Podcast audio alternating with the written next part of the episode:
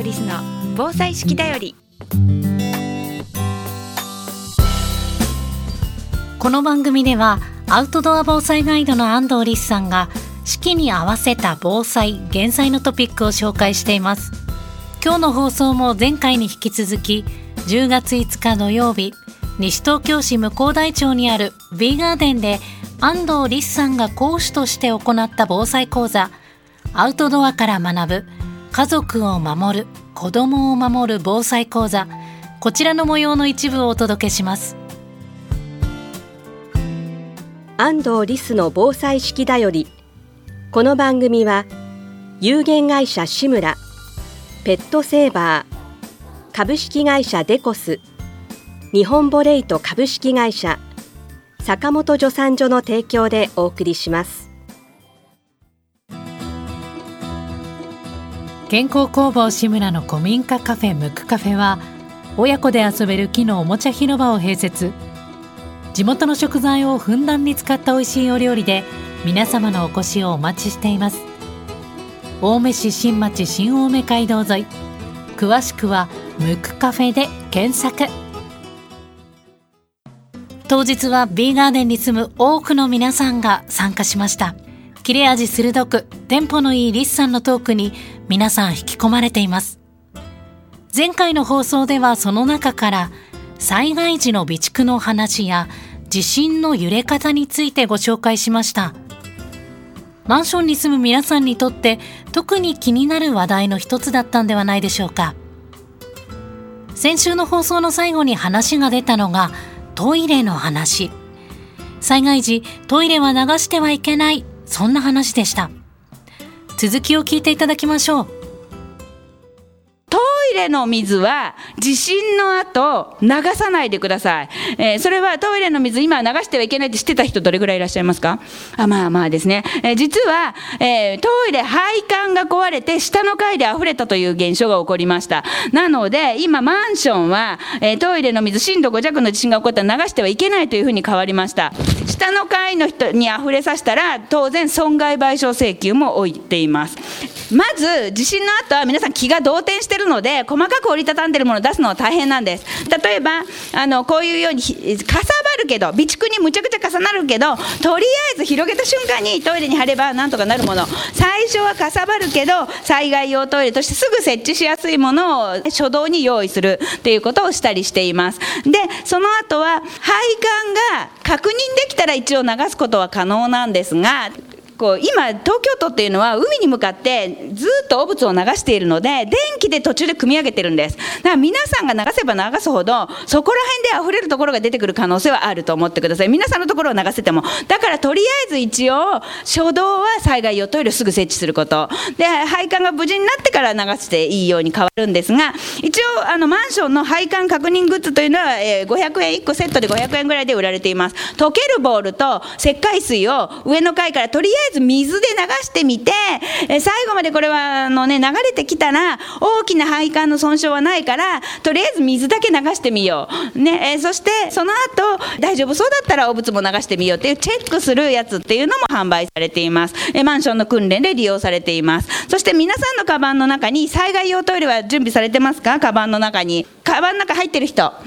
あ一人二人。本日被災して皆さん真っ先に困るのは、えー、一人一日5回ぐらいトイレに行ってるので必ずトイレに行きたくなるんです。その時にトイレを持ってないと皆さんそこら辺をお物まみれにする人になっちゃう。っていうことなので災害用トイレだけは今日も売ってますしあの早急にね、えー、買ってください。何かしらねあのどこで買ってもいいので災害用トイレは必ず用意してください。でこの話を聞いても皆さんのパートナーが災害時、えー、トイレ入っちゃったらもうそのトイレ皆さん使えません。えー、なので、みんながわかるように、トイレには、えー、トイレ研究所っていうところはトイレ1、2、3っていう使い方の説明書を出してますので、それを皆さんトイレに貼って、災害用トイレもすぐ横に貼って誰でも子供でもすぐ地震の後とか使えるようにしておいてください。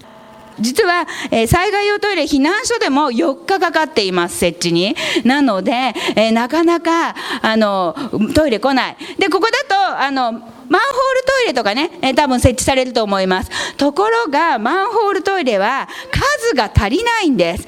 都市部だと、マンホールトイレに1人が並ぶと、そうすると、次のトイレに間に合うためには、真後ろにもう1回並んでも間に合わないと言われてます。だから、ここは700個もあるんですよ。なので、皆さん自身のお部屋のトイレが無事であることが、そこにいる一番の災害対策になるので、なので災害用トイレ、そして、えー、皆さんの上の階の人、今日来てますか？上の階の人が流しちゃったら皆さんの部屋がもう臭くなって資産価値が下がるんですよ。マンション全員で災害対策を必要なものは災害用トイレ。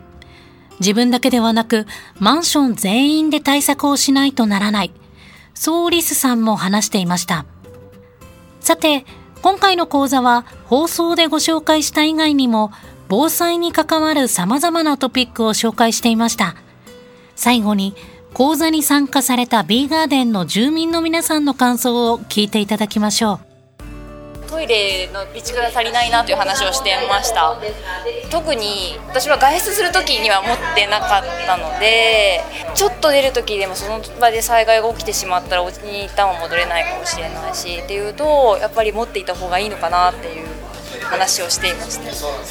ちも特にこのまあ、万全に準備している方ではないのでやっぱりこういう話を聞くと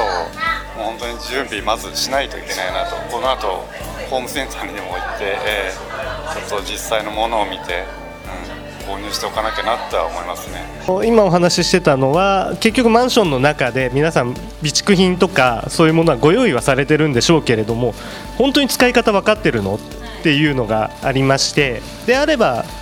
防災訓練の時とかにちょっとした体験コーナーじゃないですけどトイレ実際使ってみたらどうなの？みんなで見てる前で水かけてどれぐらい固まって何秒なのっていうのは見たいよねっていうお話はちょっとさせていただきました。あの本当に的を得たお話し方でよく分かり我が家が何もやってないなってことが痛いことよく分かったって言ったところでありがたいかったです。あの耐震のことですね。家具のそれとか全然やってないんでそれをやんなきゃいけないなと思っておりました。今日学んだことはトイレは使っちゃだめだ。いかにみんなに知ってもらうかっていうのも、ね、難しいことですけど知ってもらいたいなって思いました。もうあのすごく楽しく日常に取り入れることができることばかり身近なことばかり教えていただけたので本当に2時間あっという間に楽しく参加させていただきました。ありがとうございましたとお伝えくださいお話を伺った皆さんの中にはこれまではあまり準備をしていなかったという方もいらっしゃいました。この日得た知識や情報が皆さんと皆さんの大切な人の命を守る行動につながっていきますように。安藤リスの防災式だよりでは、これからもあなたの命を守ることにつながるトピックを紹介していきます。次週の放送もどうぞお楽しみに。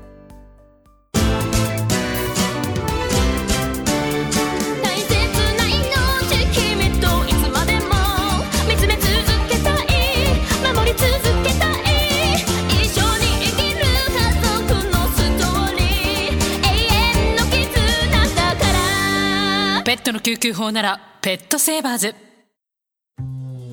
安藤リスの防災式だよりこの番組は有限会社志村ペットセーバー株式会社デコス日本ボレイト株式会社坂本助産所の提供でお送りしました。